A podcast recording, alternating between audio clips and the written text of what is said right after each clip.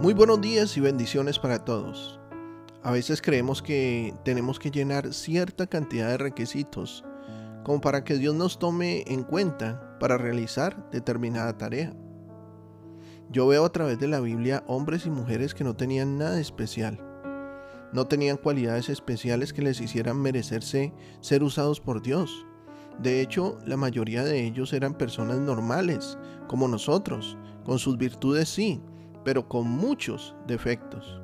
Sin embargo, Dios no busca personas especiales para llevar a cabo su obra, sino que Él los hace especiales. Abraham, un hombre de muy avanzada edad, elegido especialmente para que por medio de él Dios levantara a un pueblo suyo. Un Jacob que toda su vida usurpó lo que no era suyo pero Dios lo transforma y lo llama por primera vez como Israel. Un Moisés con un carácter impulsivo que asesinó a un egipcio. Dios lo lleva al desierto y lo convierte en el hombre más manso sobre la faz de la tierra. Este era el hombre ideal para ser el caudillo que libertaría al pueblo de la esclavitud egipcia una mujer prostituta llamada Raab, que es utilizada por Dios para guardar la vida de los espías enviados por el pueblo de Israel a reconocer la ciudad de, Jericó. Un Gedeón que se escondía por temor de ser muerto por el pueblo enemigo y que no se creía digno del llamado de Dios por ser el menor de su casa. Pero Dios aún así lo llama y lo convierte en un juez libertador. Un David no tomado en cuenta por su padre como candidato a ser el futuro rey de Israel. Un joven pastor de ovejas, pero con una pasión especial por Dios, para adorarlo y hacer su voluntad.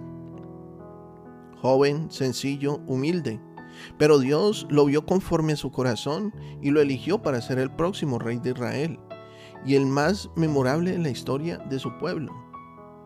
Un Isaías, de mal hablar, que cuando se mira delante de la presencia de Dios, reconoce que es un hombre de labios inmundos. Pero Dios utiliza a ese hombre como un profeta que menciona muchas veces que el Cristo iba a experimentar todo lo que le pasó cuando fuera su venida. Un Jeremías temeroso y llorón que Dios utiliza para predicar a su pueblo durante muchos años un Jonás desobediente y rebelde que Dios utiliza para llevar, un mensaje especial a una ciudad llamada Nínive. Jesús elige también a 12 hombres normales, comunes, sin nada especial en ellos. Un Pedro con un carácter fuerte e impulsivo. Un Judas que le gusta tomar lo ajeno. Dos hermanos, Juan y Jacobo llamados los hijos del trueno, peleoneros y con poca tolerancia un Simón el Celote, con ideas revolucionarias, terrenales y no espirituales. Un Mateo, que por ser colaborador o cobrador de impuestos de su mismo pueblo, era tenido como un traidor. Un Tomás con poca fe y así, uno de los doce, no tenía nada especial. Y es que eso es lo hermoso de nuestro Dios. No toma lo especial, sino que lo hace especial. Al igual que cada uno de los personajes que te he descrito, nosotros éramos especiales. No, nosotros no, no hemos sido especiales. No teníamos ningún don que nos hiciera merecedores del favor de Dios. Es más, la mayoría de nosotros ni sabíamos que teníamos algunas cualidades o dones que ahora desarrollamos para el Señor y eso es lo especial de nuestro Dios. No se necesita tener una excelente cualidad para que Dios te use. No se necesita ser súper especial para que Él cumpla una misión contigo. Dios es quien nos hace especiales. Él es el que le da valor a nuestra vida. Quizás los últimos días te has sentido despreciado por la gente. Tu misma familia te ha dado la espalda. Quizás la persona que era tu compañera, tu amiga o tu novia te dio también la espalda. Piensas que no eres nada especial, como para que Dios te vuelva a ver y obre en tu vida. Puede que durante toda tu vida has escuchado frases de desprecio hacia ti. Quizás tus mismos padres te dijeron algo que marcó negativamente tu vida y cada palabra o frase que has escuchado durante toda tu vida te ha llevado a pensar que no eres especial para Dios. Pero ¿sabes qué? Dios no busca gente especial. Vuelvo y te lo digo, Él los hace especiales. El día que tú le permitiste entrar al Señor a tu corazón y gobernar tu vida, desde ese día comenzó a realizar una obra especial en ti. No eras especial, pero ahora Dios te ha hecho especial para Él. La Biblia, la Biblia nos dice, y aunque la gente de este mundo piensa que ustedes son tontos y no tienen importancia, Dios los eligió para que los que se creen sabios entiendan que no saben nada.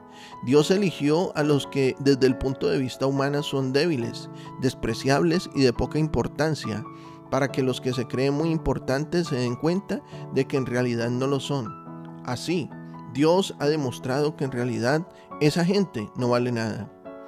Primera de Corintios 1, 27 y 28. Querido amigo y amiga, Dios no busca gente especial, él los hace especiales. Nunca creas que no tienes importancia, porque para Dios eres muy importante. Si la gente no cree en ti, entonces déjalos, porque Dios sí cree en ti. Y por eso comenzó una obra maravillosa en tu vida. Cuando Él te vio, no fijó su mirada, su mirada en los defectos tuyos o en los errores, sino en la capacidad que hay en ti de sobresalir y cuando Él te tomara en sus manos, ibas a ser una persona totalmente diferente. Ahora tú eres hijo de Dios. Ahora tú eres una hija de Dios. Comprende el valor, el valor de tu posición. Eres especial para Dios porque Él un día decidió hacerte especial. Dios no te va a usar por tu gran currículum, ni por tus enormes cualidades.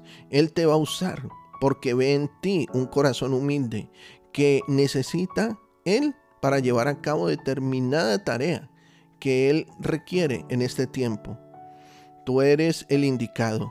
Sí, mi hermana, tú eres la indicada. Eres especial para Dios porque Él te ha hecho especial. Te ha llamado desde los confines de la tierra diciéndote, eres mi siervo, eres mi sierva pues te he escogido y no te desecharé. Isaías 41, 9. Yo estoy seguro que Dios hoy ha edificado tu vida. Sé de bendición para otros y comparte este mensaje. Nuestros contenidos ahora podrás disfrutarlos en YouTube y también en Spotify como Un Amanecer con el Rey. Que tengas un excelente día lleno de bendiciones. Te habló tu pastor y amigo Emanuel Cortázar desde la hermosa ciudad de Santiago de Cali, Colombia.